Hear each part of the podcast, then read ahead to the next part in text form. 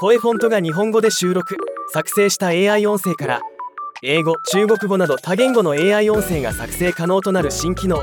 クロスリンガル TTS のベータ版を提供開始しました。今回はこのニュースをお伝えします。これまで複数言語での音声制作を行う場合多言語を話すナレーターや声優に依頼するなどしか方法がなかったわけですが時間がかかるコストがかかるといったハードルがあったわけです。この問題を AI が多言語に音声合成してくれることで一気に問題を解決することになります。この待望の新機能クロスリンガル TTS ベータ版は2023年6月27日より提供開始となります。このベータ版の利用を希望する場合はベータリリース申し込みフォームからウェイティングリストに登録して随時案内される形となります。いずれこのオーディオスタートニュースのポッドキャストも英語中国語で展開してみたいものです。ではまた。